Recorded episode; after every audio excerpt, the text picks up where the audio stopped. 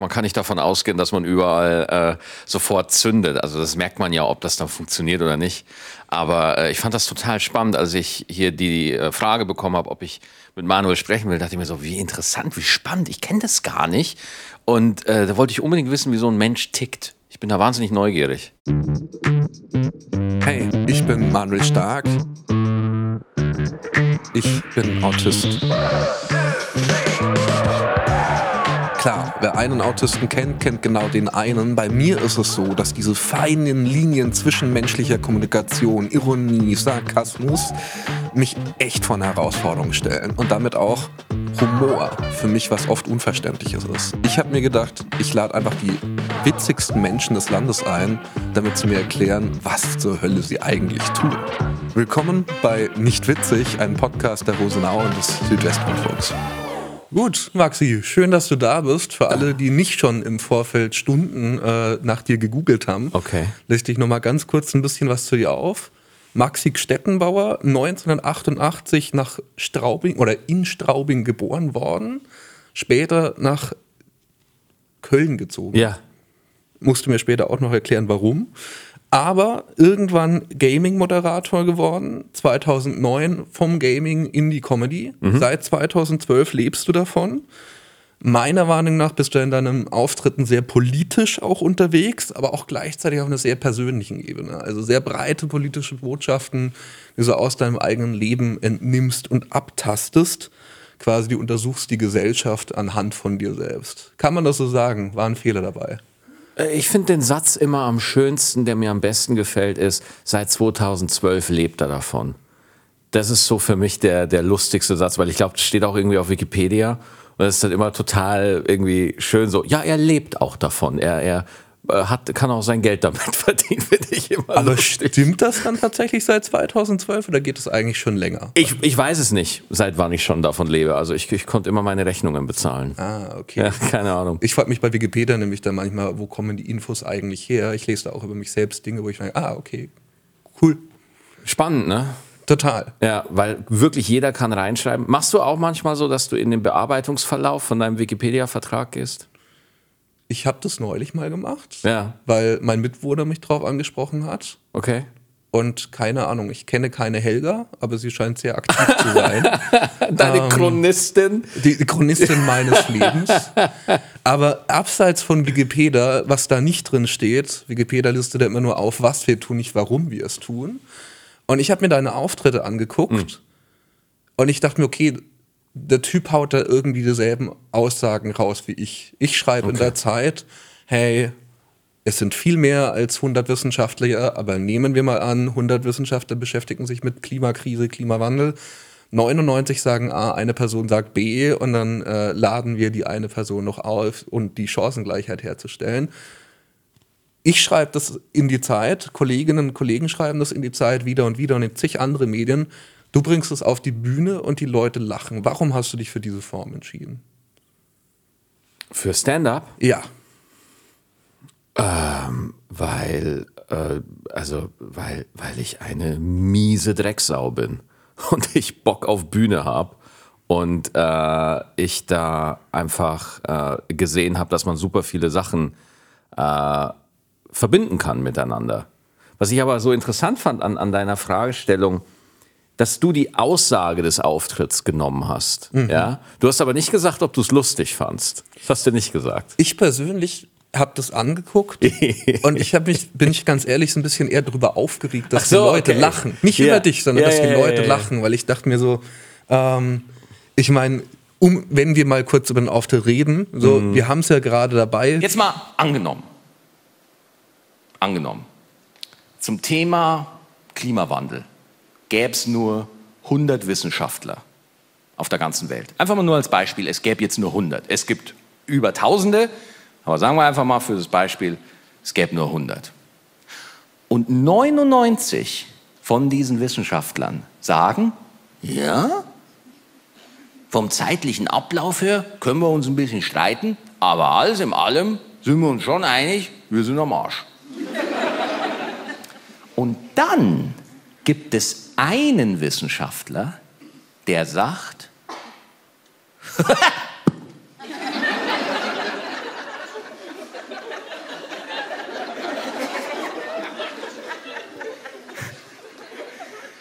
Und die deutsche Talkshow lädt dann einen von diesen 99 ein und Miraculix.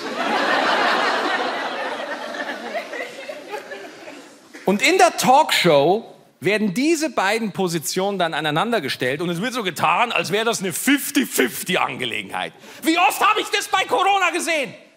In der Talkshow, da spricht die Moderatorin mit einer der qualifiziertesten Virologinnen, die wir haben. Die erklärt das top. Ja, die Lage ist dynamisch, der Virus mutiert, ihr habt es eh alle hundertmal erklärt. Äh, fachlich absolut top, super. Ja? Und dann sagt die Moderatorin, nun, um eine neutrale Berichterstattung zu gewährleisten, sprechen wir jetzt mit einem Schamanen aus der Eifel.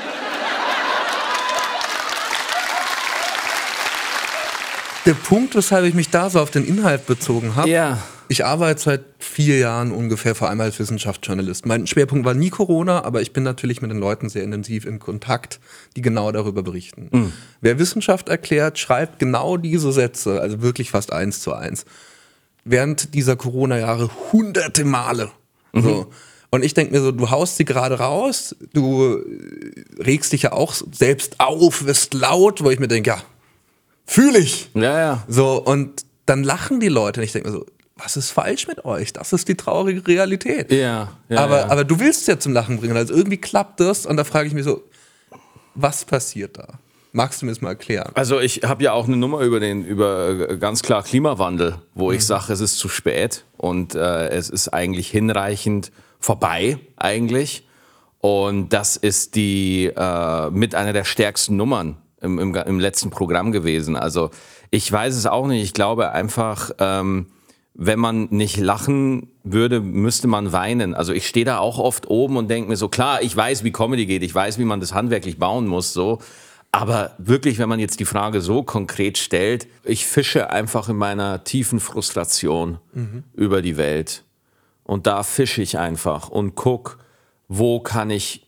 Es geht letztendlich immer um Empathie.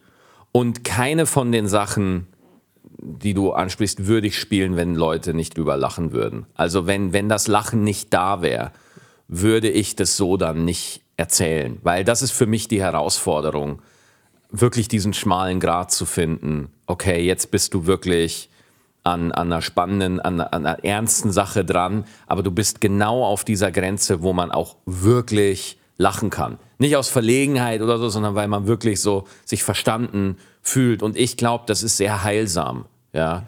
Ähm, ich glaube, diese Aufklärernummer, die hat sich ein bisschen überlebt. Ja, also ich finde das komisch, wenn Comedians und Kabarettisten und Satiriker sich als Aufklärer sehen, ähm, weil ich, ich, ich weiß, dass Politiker nicht das meinen, was sie sagen. Ich weiß, dass Konzerne nur nach Profiten aus sind und ich weiß, dass Menschen sich gerne, also ich weiß, everything is fucked. Ja, I know. Ich weiß, ja, jeder, der jetzt geboren wird und sich mit den Thematiken auseinandersetzt, weiß das. Also was willst du noch aufklären? So, weil alle sind enttarnt, die Masken sind gefallen und es ist uns einfach scheißegal und wir machen halt trotzdem weiter. Ja. Völlig. Also was gibt es aufzuklären? Willst du mir nochmal erklären, dass Christian Lindner doch nur für ein Klientelpolitik macht? Willst du mir das zum hundertsten Mal jetzt sagen so? Und für mich ist es halt so, okay, wenn das alles so ist, dann versucht zumindest den Lagerfeuermoment herzustellen, dass wir einfach alle zusammen in einem Moment eine gute Zeit, deswegen habe ich mein Programm so genannt, gute Zeit haben können, wo wir wirklich äh, auch äh, uns selber die Erlaubnis äh, geben können, dass wir so sein sind, wie wir sind, ja, und, und nicht immer mit diesen existenziellen Dingen auf so eine harte Art und Weise konfrontiert zu werden. Und dann kommt so in meinem Kopf gerade ein ähm, Gag von dir, wo du von einem Besuch beim Urologen erzählst und dann irgendwie erstmal, okay, was machst du? Ich weiß nicht, ob es 40 oder 50 Euro waren. Alter Mann, leiht dir sein Tablet. Ja. Jetzt hast du eine Vorlage, wo es endlich mal funktioniert. Du kommst nach Hause, Urologe ruft an. ja, ihre Spermien sind irgendwie zu wenige, gar nicht mal so agil und ziemlich orientierungslos. Ja. Und du sagst, ja, klingt nach mir. Ja. Was ist daran jetzt irgendwie dieser verarbeitende, gemeinstiftende Lagerfeuer-Moment? Naja, das ist ja eine Sache, äh, also das ist ein Thema, das ist eine Nummer, wo es um meine Unfruchtbarkeit geht und äh, auch darüber, dass wir äh, jetzt eine künstliche Befruchtung gemacht haben. Das siehst du alle Nase lang, ja. Aber ähm, trotzdem ist da immer noch eine Scham behaftet, ja. Und äh, wie gesagt, wo genau diese Grenze ist zwischen, wo ist es jetzt gemeinstiftend, wo wird es jetzt relevant für die Menschen und wo für mich, das muss mir immer das Publikum in dem Moment sagen. Ja? Also wenn ich da nicht die, ähm, wenn ich an einer Sache arbeite und ich merke da nicht, ah, okay, nee, ich dachte, ich sehe das so alleine, aber ich weiß jetzt, ihr seht es auch so. Ihr lacht darüber, das heißt, ihr seid da auf einem ähnlichen Trichter wie ich. Und das ist dann der Weg, wo man dann weitergeht und weiter daran arbeitet und das immer mehr entdeckt. So. Äh, und die Nummer, die du ansprichst, die war auch lange nicht lustig. So, weil ich irgendwo den Dreh nicht gefunden habe, weil ich irgendwie nicht wusste, so, aber ich wusste, wenn ich als Comedian oder so wachsen will, muss ich an diese Sachen rangehen, die auf den ersten Blick echt untouchable aussehen. Und dann da einfach dranbleiben, ja, und weitersuchen und schauen. Weil ich glaube, dann kommt Comedy, die man so halt noch nicht kennt. So, und wir haben ja eh überall die gleiche Scheiße. Ne? Also jeder, äh, bevor, also irgendwo ist ein Comedy-Format und ein Sender setzt die gleichen zwölf, vier, fünf Gesichter hin, die halt jeder kennt, weil das Fernsehen sowieso noch, nur noch fast nur ein Publikum bespielt, was sich auch nicht mehr verjüngt oder so. Das heißt, man bedient halt die Leute, die man hat und die, die man eigentlich will, kriegt man nicht, weil die sind abgewandert zu anderen Medien. Und äh, deswegen, da muss man wirklich straight in seiner künstlerischen Entwicklung sein und sagen, ich, ich habe hier eine andere Linie, die ich verfolge. Und ähm, ich versuche wirklich immer noch ehrlicher und noch bei, mehr bei mir zu sein. Und das mit Ehrlichkeit und bei dir ist ja schon was. Ich meine, du stellst dich dann hin mm. und machst im Prinzip einen Gag damit, dass du sagst, hey, so, ich bin unfruchtbar. Mhm. Und das ist ja dann, damit sagst du automatisch, das greifst du dann später auch in deinem Buch auf, so, das ist irgendwie okay. So, du machst ja da, du machst dich wahnsinnig nackt zugunsten von wahrscheinlich tausenden Leuten da draußen, die sich irgendwie bei dir verstanden fühlen, die am liebsten in dem Moment vielleicht auch heulen und nicht unbedingt nur des Witzes wegen und vor Freude, weil sie sagen, okay, so Maxi hat sich dahingestellt, Maxi steht dazu, kann ich vielleicht auch dazu stehen.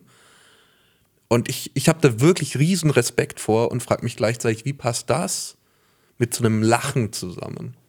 Ja, aber das, das ist eine deutsche Frage. Das ist eine deutsche Frage, mitten aus dem Kulturpessimismus, finde ich. Wie passt das zusammen? So, für, Lachen heißt erkennen, ja. Du erkennst was, ja.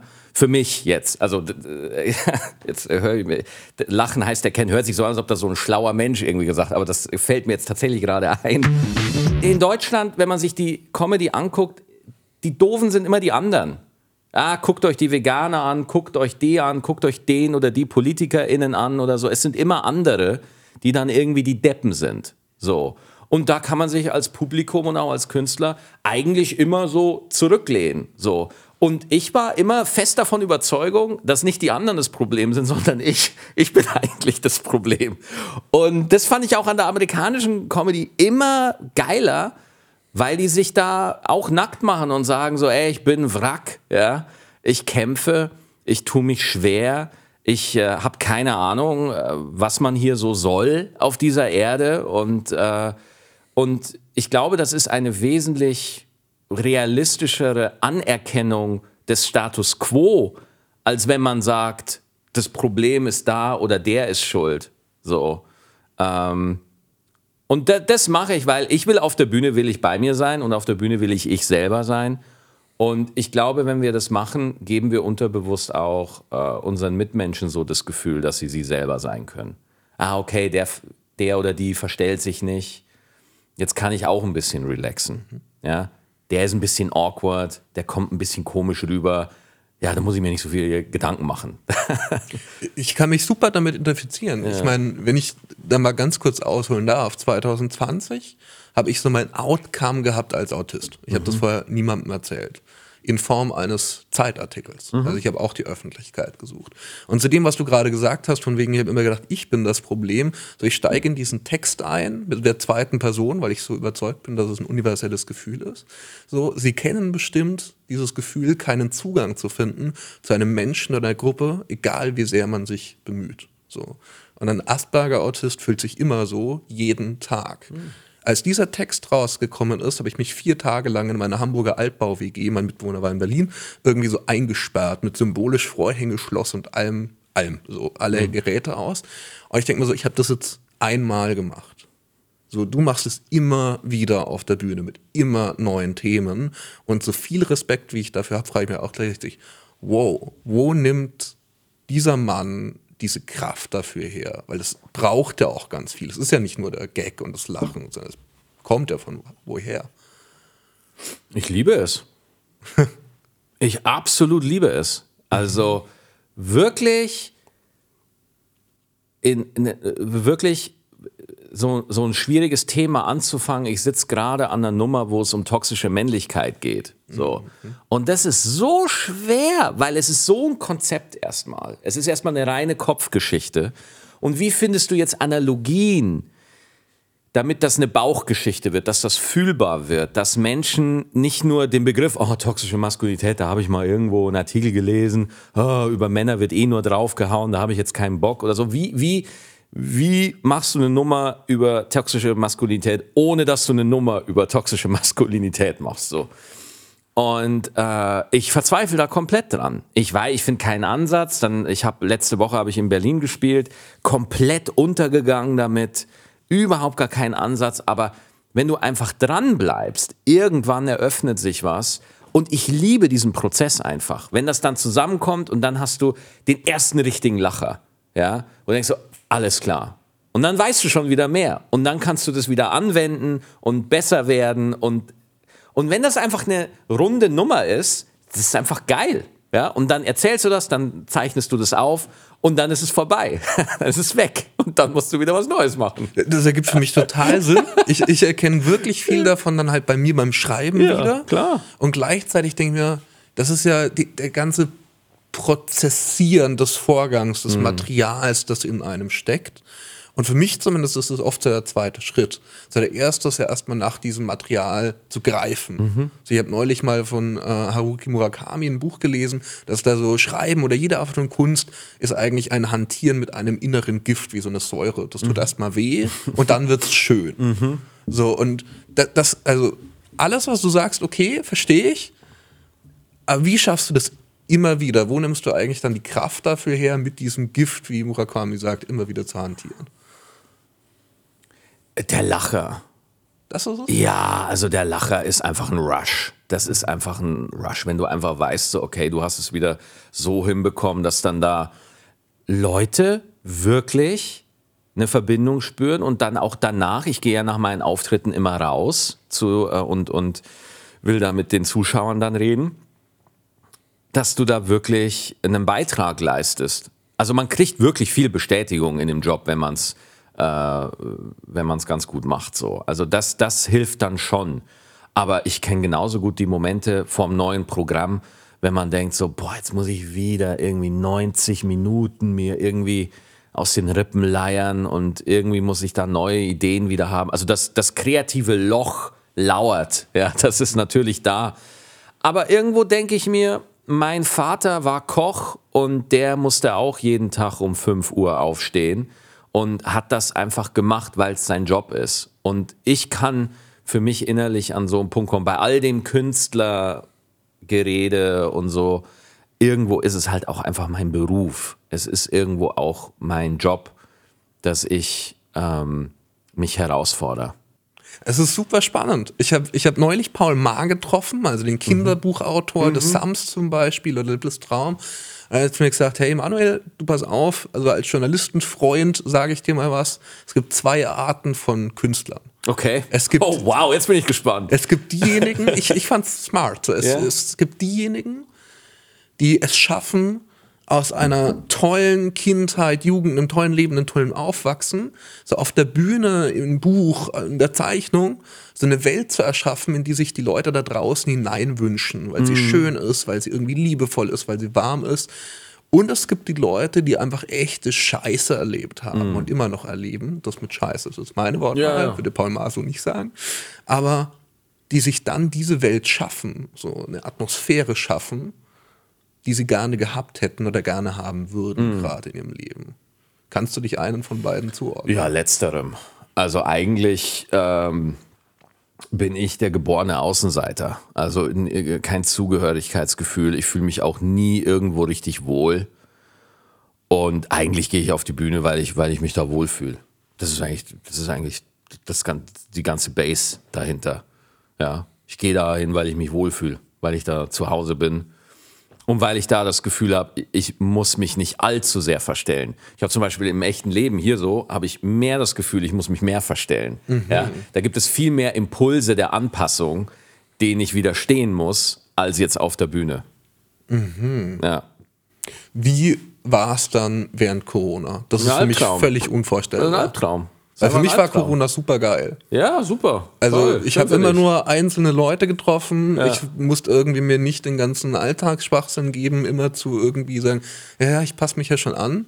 Du hast diese Wohlfühlzone nicht mehr Ich, gefunden. nein, Wohlfühlzone am Arsch. Also ich habe während Corona einfach nochmal einen ganz frischen neuen Hass auf die Gesellschaft entwickelt. sondern nicht nur, nicht nur, dass wir auch privat wirklich eine schwierige Zeit hatten auch, äh, sondern ähm, auch, ich fand auch so schlimm, wie sich die Veranstaltungsbranche selber auch verhalten hat. Also immer dieses so, äh, wir sind auch systemrelevant und bitte, bitte, bitte und so. Und wir wurden da so in eine Bittstellerposition reingebracht.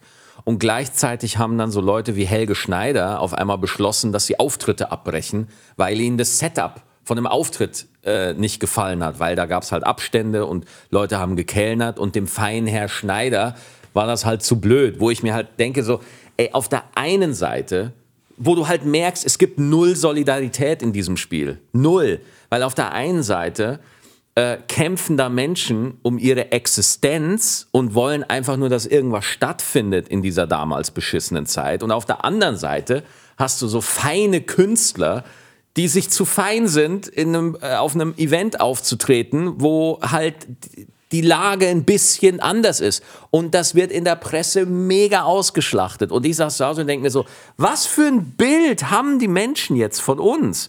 Ja, wenn, wenn auf der einen Seite Menschen auf die Straße gehen in Berlin und demonstrieren und auf der anderen Seite hast du Künstler, die sich einfach wirklich mit schlimm verhalten. In der äh, Helge Schneider Verhalten war jetzt nicht schlimm, ja, aber auf einmal mit komischen Äußerungen. Äh, Nena, die in der Lanxess Arena auf einmal Corona hinterfragt und so und, und wo man sich denkt, was, was ist los, ja? Weil äh, natürlich soll man seine Haltung auf der Bühne haben, aber irgendwo muss, muss die Veranstalter, wir als Künstler uns auch wieder so ein bisschen den Ruf zurückerarbeiten, dass man zu uns kommt, weil man eine gute Zeit haben will. Wie man das dann letztendlich anstellt, äh, künstlerische Freiheit und darf jeder selber entscheiden so. Aber ähm, da haben wir viel Vertrauen auch einfach verloren. Mal abgesehen davon, dass es einfach so eine, eine schwierige Zeit war. So, und dann ist das beruflich so passiert und dann war ich halt auch äh, einfach privat am Ende, weil es meine komplette Tour äh, halt auch zerrissen hat. Und dann wollte ich online mehr machen und mich da halt, und das hat auch gut funktioniert. Und dann sind halt privat einfach Sachen dazwischen gekommen, die meine Aufmerksamkeit so gebunden haben, dass ich dann einfach wirklich von der Bildfläche verschwunden bin, komplett. Ja. Und äh, das war schlimm, ja. Also das war wirklich, ich würde sagen, die schlimmste Zeit meines Lebens. Du hast ja so differenziert zwischen, okay, privat ist da noch was passiert und Ja. öffentlich war dann auch nichts. Ich habe mich manchmal gefragt, was gibt's denn noch, wo du die Trennlinie ziehst, wo Mhm. du nicht mehr, wo du sagst, okay, hier mache ich keine Witze drüber. Weil ich meine, von Unfruchtbarkeit bis Depressionen, Mhm. Panikattacken, Klimawandel, so alles kommt auf die Bühne. Du hast ein Buch über deine Depressionen geschrieben. Alles ist irgendwie der Öffentlichkeit zugänglich. So eine extreme Aufopferung, so ein Schöpfen aus dem dunklen Inneren. Wo ziehst du mal eine Linie, wo du sagst, okay, da aber nicht weiter? Ja, also meine Familie. Also die Familie, von der ich auf der Bühne erzähle, das ist eine fiktive Familie. Die, die, die hat Anleihen von, äh, von, von meiner, also von meiner richtigen Frau, von meiner echten Frau und auch von meiner Tochter und von meinen Eltern und so. Aber das ist eine fiktive Geschichte. Also du, wenn du nur meine Programme gucken würdest, du würdest nicht wissen, wie, wie meine Familie wirklich drauf ist und was ich da damit verbringe. Und ich bin auch privat sehr zurückgezogen und äh, grenzt das dann schon sehr klar ab. Also es gibt da Sachen, die werden einfach nicht auf die Bühne kommen. So. Mhm. Ähm, es wäre jetzt lustig, wenn ich ein Beispiel nenne, wie zum Beispiel. Aber äh, das, das ist schon wichtig, dass man da so seine Ruhekammern hat. Aber fällt mir auch einfach schwer, dann da auch loszulassen, ja. Wenn du sagst, okay, ähm, du bringst das auf die Bühne, das ist für dich Verarbeitung, ist das derselbe Humor, den du betreibst, über den du auch lachen kannst? Also wenn du dich selbst auf der Bühne siehst oder jemand, der Nummern wie deine spielt, könntest du drüber lachen? Also ich kann nur, also alle Sachen, also das hört sich blöd an, aber ich finde alle Sachen, die ich auf der Bühne mache, fand ich zu einem Zeitpunkt witzig. Mhm. also wenn das nicht wäre, dann wäre ich echt verloren, ja. Mhm. Äh, geht nicht anders, aber ähm, äh, das kommt immer drauf an. Äh, also zum Beispiel, ich hatte jetzt äh, einen Auftritt wieder bei, bei Till Reiners, den konnte ich mir bis heute nicht angucken, ja also das, äh, ich habe da so Phasen, wo ich mich einfach nicht gucken kann, weil ich dann zu kritisch bin und dann muss ich wieder abwarten. So ein paar Jahre, bis ich mich wieder gefangen habe, dass ich es gucken kann. Mhm. Warum? Woran liegt das? Bin einfach sehr kritisch. Okay. Also, aber dann dieser professionelle Blick oder? Nee, es ist auch einfach wirklich der, der verabscheuende Blick. Okay, okay. Die innere Dunkelheit. Ja, ja, ja. Okay. Warum ist das witzig? Du sagst, du baust die Geschichten. Das heißt, du ja. musst ja auch so Instrumentarium haben. Ja. Kannst du mir das erklären? Also hier, also hier ist das Problem. Wir können über Comedy 100 Jahre lang reden, aber es gibt einen Punkt, wo man nicht mehr erklären kann. Ich kann dir nicht im Detail sagen, warum was witzig ist. Keine Ahnung. Ja, also das heißt, wir können uns da annähern. Ich kann dir Handwerk sagen. Ich kann dir sagen, äh, es ist ganz oft so, dass man einen Dreieraufbau braucht, damit was lustig ist. Ja? ja, was hast du gegessen? Ja, eine Banane, einen Apfel und einen Schnitzel. Ja, also dass man dann quasi mit dem dritten die Erwartung bricht mhm. äh, oder und aber all diese Sachen sind daraus entstanden, weil irgendwo mal ein Mensch aus sich heraus das mal gemacht hat und dann haben Leute von der Seite mitgeschrieben, ah, okay, so muss man das machen. Das heißt, diese ganzen Sachen, diese, dieses ganze Handwerk springt, ist erst aus so einer Natürlichkeit entsprungen und wurde dann aufgeschrieben und dann haben Leute sich irgendwie eingebildet, es gäbe ein Handwerk. So. Egal wie gut dein Handwerk ist, egal wie viele Leute du schon zum Lachen gebracht hast oder auch nicht und auch scheißegal für wie witzig man sich selber hält, man bietet letztendlich nur an. Mhm. Ja? Warum Leute lachen? Keine Ahnung. Ja? Ich denke mir so, alles klar, sie lachen. Thema erledigt. Äh, geile Wiederholung. Ja. That's it. Die, man, man, man kommt da nicht genauso dahinter. Es ist sehr nebulös. Okay. Dann ganz kurzer Sprung in eher deine Lebenswirklichkeit als meine. Ich habe es beim Off-Gespräch am Anfang so ein bisschen mitgehört, dass du anscheinend ein South Park-Fan bist. Ja. Trauma meiner Kindheit. Alle meine Freundinnen und Freunde haben South Park geliebt und gefeiert mhm. und stundenlang geschaut. Ja. Und ich bin oft und gerne allein und lese Bücher bald nicht immer. Mhm. Und früher oder später kam sehr oft die Situation, da war man dann zu dritt oder viert auf einer Couch gesessen und alle haben gebrüllt, im South Park geguckt.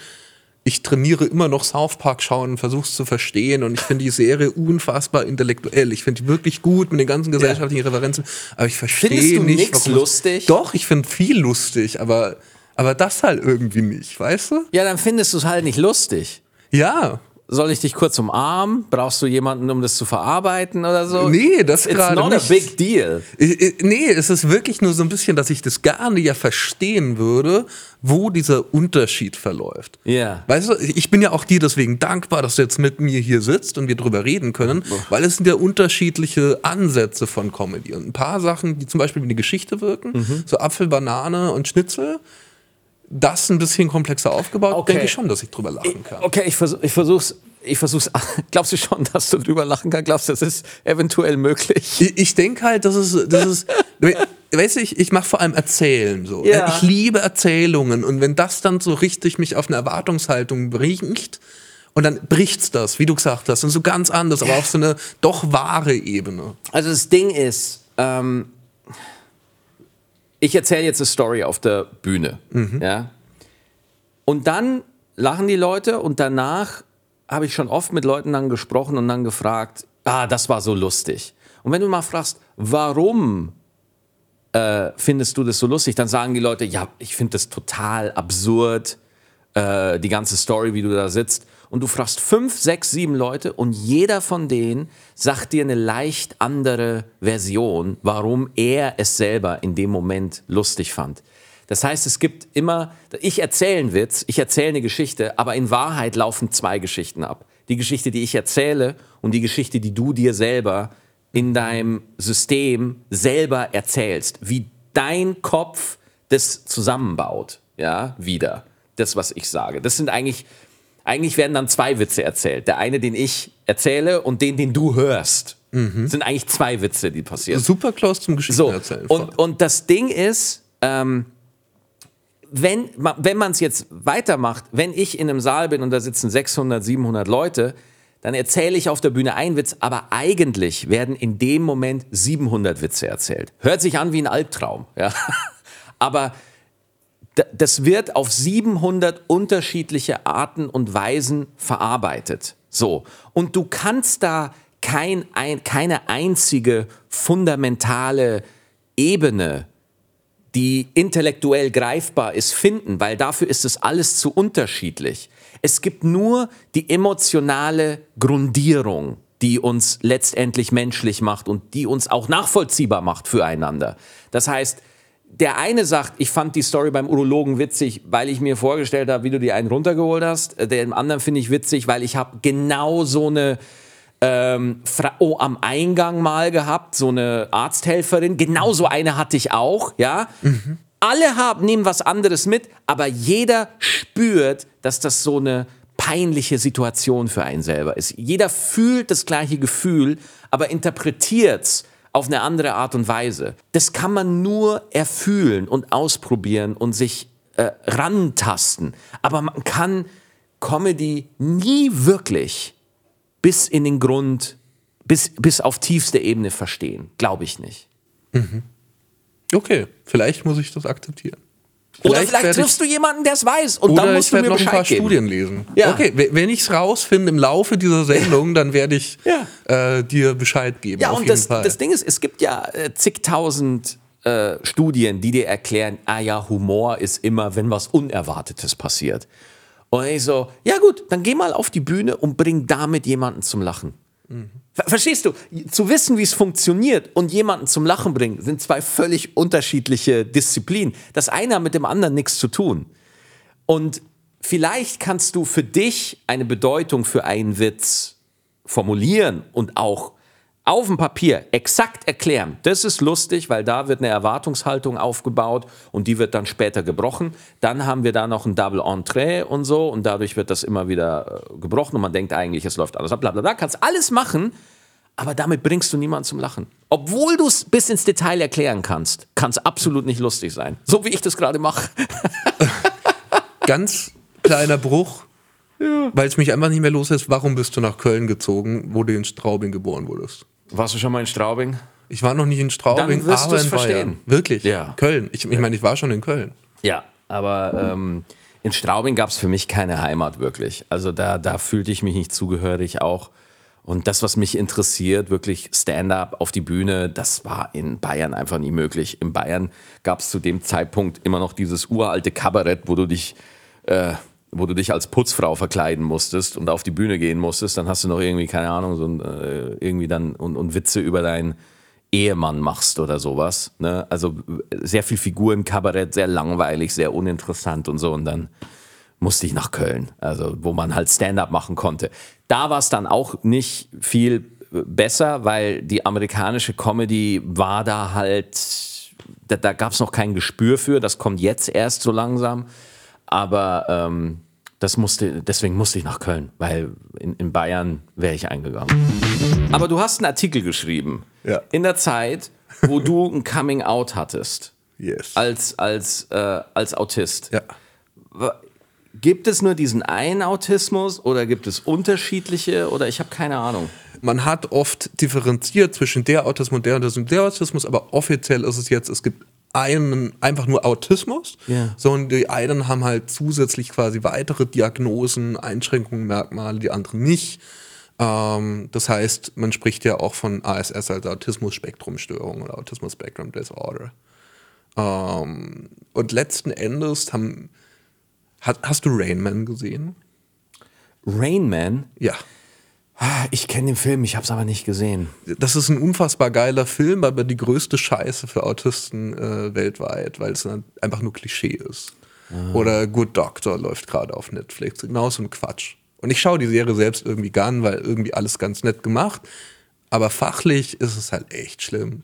So der geilste Film zu Autismus, den ich dir empfehlen kann, wenn ich darf, wäre Imitation Game, wo Gumberbatch in der Hauptrolle ist. Und der, ohne es jemals auszusprechen während dieser ganzen Films, habe ich geheult, als ich den Film das erste Oh, Mal geguckt wow. habe. Wirklich Krass. geheult, weil ich mir dachte, das ist es so ein bisschen. Das sind diese kleinen sozialen Codes. Autismus wird halt oft gesellschaftlich so aufgeladen mit diesem, oh, das sind Freaks, so, die mit ihren Ja. Inselbegabungen, die auch am besten irgendwie ähm, auch in Medien natürlich Texte veröffentlicht werden, so Mama lernt Liebe und wissen wir alles nicht und keine Ahnung. Und Autismus heißt einfach nur, du bist ein ganz normaler Mensch so und manche Persönlichkeitseigenschaften, beispielsweise der Hang zum Systematisieren, Rationalisieren, Gleichungen finden, so reinzufuchsen, in dem nicht mehr loszulassen, sich festzubeißen, sind halt ins Extreme verzogen. Das ist so ein fehlender Reizfilter. Also offiziell neurologische Behinderung heißt nichts anderes als, wo andere Menschen Nervenstraßen haben, Landstraßen der Informationsverarbeitung im Kopf, haben Autisten halt tendenziell Autobahnen. So, und das ist einfach ein bisschen mehr los quasi. Ja, mehr zu verarbeiten, mehr, Genau. mehr, mehr abzuschätzen, mehr. Ja, okay, okay. Genau. Und das ist zum Beispiel, das, was mich am allermeisten abfuckt, ist dieses Klischee, ja, Autisten haben ja keine Empathie und sind ja irgendwie so die Kühlschrankfiguren. Ich meine, klar, du hast jetzt noch keinen Text von mir irgendwie gelesen, egal in welchem Medium, aber mein Schwerpunkt ist es halt, ich mache Erzähljournalismus. Erzählen ist nichts anderes als Empathie zu erzeugen für die Lebenswirklichkeiten anderer Menschen. Und das ist so meine Grundaufgabe, die ich mir gestellt habe in meinem Leben, Empathie zu schaffen. Deswegen fühle ich mich extrem mit deiner Kunst verbunden. Ich mache es halt nur auf eine ganz andere Art und Weise. Das, was ich spannend finde, einfach nur zur Illustration von Ja. was. Ich meine, als du reingekommen bist, haben wir ganz kurz ja so hin und her ein paar Wortfetzen geworfen. Und wir, ah ja, du bist der Betroffene. Und dann später, ah, würdest du dann Reue verspüren? Und das ist ein Problem bei mir, weil ich mir denke, macht der jetzt gerade einen Witz? Mach dann einen Joke. Ah, okay, okay. okay. Oder ist es gerade eine ernsthafte Frage? Und wenn du Autismus verstehen willst, also wenn du einen Autisten kennst, kennst du genau den einen. Ich spreche jetzt nur von mir, aber das ist quasi ein, so der alltäglichste Struggle für mich persönlich. Oh, wow, krass. Dass ich einfach Oh, überhaupt shit. null einschätzen kann. Ja, ja, ja, ja. Macht er jetzt einen Scherz oder müsste ich ihn eigentlich aufklären, dass betroffen kommt ja auch von diesem, oh, betroffen, das ist, das ist irgendwie Ja, so schlimm. ja. Und viel an meinem Leben ist saugeil. Ich habe durch Autismus auch wahnsinnig viele Privilegien. So.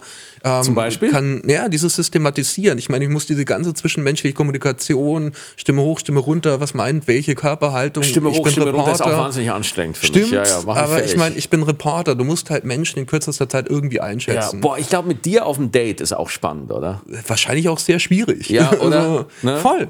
Was, äh, um welche Uhrzeit wollen wir ins Kino? Warte, ich habe hier mal eine Excel-Tabelle angefertigt mit besten Eintrittspreisen und sowas. Oder ist es? Ich, ich widerstehe der Versuchung, aber das, die Probleme beginnen dann, wenn wir 19 Uhr sagen und es ist irgendwie 19.08 Uhr oder so. Ah. Dann, dann wird es schwer. Oh, da bin ich aber ähnlich. Ja? Ja, also, also ich kenne das auch, wenn ich irgendwie, äh, äh, äh, irgendwie um 19 Uhr verabredet bin und dann ist es 19.05 Uhr und dann so, äh, aber äh, vielleicht, also ich glaube nicht, dass ich eine ähnliche Diagnose habe. Ich glaube, ich bin einfach nur Deutscher. Auch möglich. Ich Einfach meine, nur sehr deutsch in dem Punkt. aber um das mal aufzugreifen, so um das Klischee einmal wirklich grob zu brechen. Wahnsinn. So, Autismus heißt nur, du bist ein ganz normaler Mensch und manche Eigenschaften halt wirklich ins Extreme Ja. gedreht. So. Ja, ja. Und deswegen irgendwie so betroffen, keine Ahnung. Also ich sehe mich jetzt nicht als betroffen, bin halt Autist so.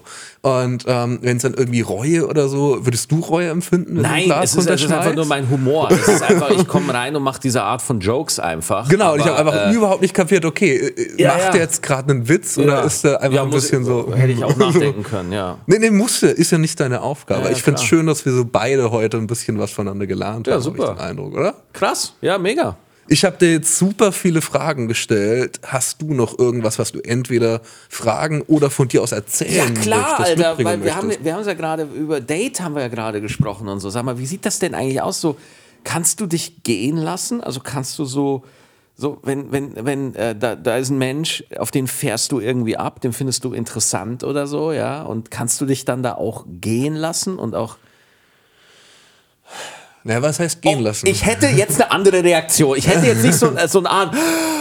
Oh, jetzt fragt er mich, ob ich Liebe empfinden kann. Oh Gott, ja, es, ist- es ist ja nicht dieses Liebeempfinden. Das kann ich natürlich. Äh, Ich finde es ja spannend, dass du Ja. gesagt hast, dieses Gehen lassen. Ja. So, du kannst es dir bei mir persönlich so ein bisschen vorstellen und es ist vielleicht so ein bisschen vergleichbar mit der Bühne. So immer im Zweiergespräch, in der, ich sage jetzt mal, normalen Welt, in Anführungszeichen, so spiele ich quasi ein, ein, ein Bühnenspiel, nennt sich dann Masking im Ding. Ich versuche möglichst ja, ja, normal klar. zu sein.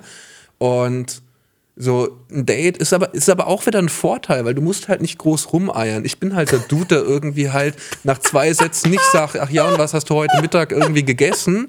Und ich frage halt nach der dritten, vierten Frage, ach ja, so Sinn des Lebens, wie schaut's denn aus? So, wa warum bist du überhaupt da? Also du, du gehst Also- sofort in die fundamentalen Sachen ich rein. kann gar nichts anderes. Ja, weil alles andere ist ja langweilig. Ja, exakt. Weil genau. I don't give a fuck, was, äh, wie es deiner Arbeitskollegin geht. Außer, Mir doch egal, ob die dich nervt. Ja? Ja, außer es ist gerade was, aber dann brauche ich die Ansage von wegen, hey, nervt mich gerade, will drüber reden. Ja. Und das ist auch die typischste Rückfrage von mir, hey, willst du dich gerade nur auskotzen oder willst du gerade eine Reaktion? Weil ich brauche diese klare Ansage, weil ansonsten Ah. äh, übersetze ich das in Muster, in System, wenn mir jemand was erzählt. Auch geil, offene Fragen zum Beispiel. Ich weiß nicht, ob du das als Comedian oft verwendest auf der Bühne, aber ich finde offene Fragen zum Kotzen, weil ich übersetze offene Fragen mit Unwissenheit. So, Autisten sind oft so, nicht immer, wie gesagt, aber bei mir trifft's zu. So, man stellt so Thesen in den Raum. So, hey, Ja. das ist mein Stand unter Einbezug aller mir verfügbaren Wissensbausteine. Okay. Gehe damit um. Und meine Erwartung ist, ein anderer nimmt das auf, sagt, ah ja, ich habe noch das, das, das und das widerspricht teilweise dir sogar hier. Hm. Und dann stellt man so gegenseitig dieses Kistchen wieder hin. Und bei anderen Menschen ist es aber so, man fragt Dinge, weil es höflich ist, damit man anderen einen möglichst breiten Korridor. Ja, ja, genau, Und, genau. äh, So dieses soziale äh, Schmiermittel. Ja? Genau. Smalltalk, dass die Unterhaltung weiterläuft und dass ich sich und dass sich niemand, dass sich niemand awkward fühlen muss. Ich, Mhm. ich liebe es, wenn sich Leute awkward fühlen. Ich finde das geil. Ah, bei mir ist es eher so meine grundlegende Lebenseinstellung. Und ich finde es dann, Ja, also ich finde es Dann geil, wenn andere Leute das tun, weil sie dann mal wissen, wie es mir sehr oft im Alltag geht. Aber, dann, dann hast du da fundamental, dann, dann, dann ist es bei dir nochmal, ja, ja, okay, nochmal, ja, krass. Also, sagen wir, Liebe ist für dich kein Thema. Oder wie fassen wir das jetzt zusammen? Ja, Liebe ist für mich äh, das Thema Ja, klar. schlechthin. Also äh, riesiges Thema, weil es natürlich auch sehr schwer ist. Ich glaube, Einsamkeit ist das einzige Thema, das bei mir noch größer ist als Liebe. Und da haben wir eine gewisse Verbindung. Ja. Ich überlasse dir, wenn du möchtest, das letzte Wort, möchte aber zuerst noch einfach Danke sagen, dass du die Zeit genommen hast, dass du da warst, dass wir so oft miteinander sprechen konnten, ich dich so ausbauen konnte. Und auch wenn wir es nicht final geklärt haben, ich habe den Eindruck, ich habe Humor zumindest ein bisschen besser verstanden oder zumindest deinen Humor als vor der Sendung. Gut. Ich denke da sehr drüber nach, weil äh, ich, ich fühle mich auch gerade so ein bisschen überfordert und äh, hoffe, dass es nützlich war und äh, habe es aber auch sehr genossen. Das freut mich. Ja. Ich fand's Weltklasse. Ich fand's total interessant, total spannend und ich habe erschreckend viel nachvollziehen können, als, als Manuel so ein bisschen beschrieben hat, als du so gesagt hast, wie das so für dich ist, dachte ich mir so, so geht's mir auch manchmal. Findest du das komisch, wenn das einer so sagt, dass jemand sagt so, ja, ich habe auch manchmal so Momente, wo ich das so nachempfinden kann? Nee, ehrlicherweise finde ich das gut, Okay. wenn es auf dieser Ebene bleibt. Bei mir ging es ja, ja, ja. genauso. Ich dachte mir auch, what the fuck, der Typ macht irgendwie Comedy, ich Mhm. verstehe nichts davon, aber ich kann mich mit echt viel, warum er es macht, identifizieren. Schwierig wird es für mich erst dann, wenn jemand irgendwie sagt, ja, aber das kenne ich ja auch, stell dich nicht so an. Und das sagen echt viele. Ich habe das dann äh, auch, wenn ich äh, über die. Äh, ja, ihr merkt, wir wollen weitermachen am besten so, ne? Aber wenn, wenn ich irgendwie über Depression erzähle, so, dass dann Leute sagen, ja, aber ich hänge ja auch ab und zu mal durch und mir geht's ja auch ab und zu nicht so gut, deswegen ich verstehe das sehr gut. Man fühlt sich dann immer so ein bisschen abgewertet dann in dem Moment, wo man denkt so, nee, nee, das ist schon nochmal was anderes, so gut. Aber ich fand das gut, dass wir da diese gemeinsame Ebene da gefunden haben und dass wir da so offen drüber reden konnten. Voll. Also ich schließe mich total an. Ich habe auch wi- wirklich viel gelernt, weil ähm, diese, diese Verbindung durch das Lachen und dieses Heilsame kannte ich so nicht. Aber dann, hey, ich habe da Punkte, die ich machen will. Ich will verletzlich sein, damit es andere auch sein dürfen.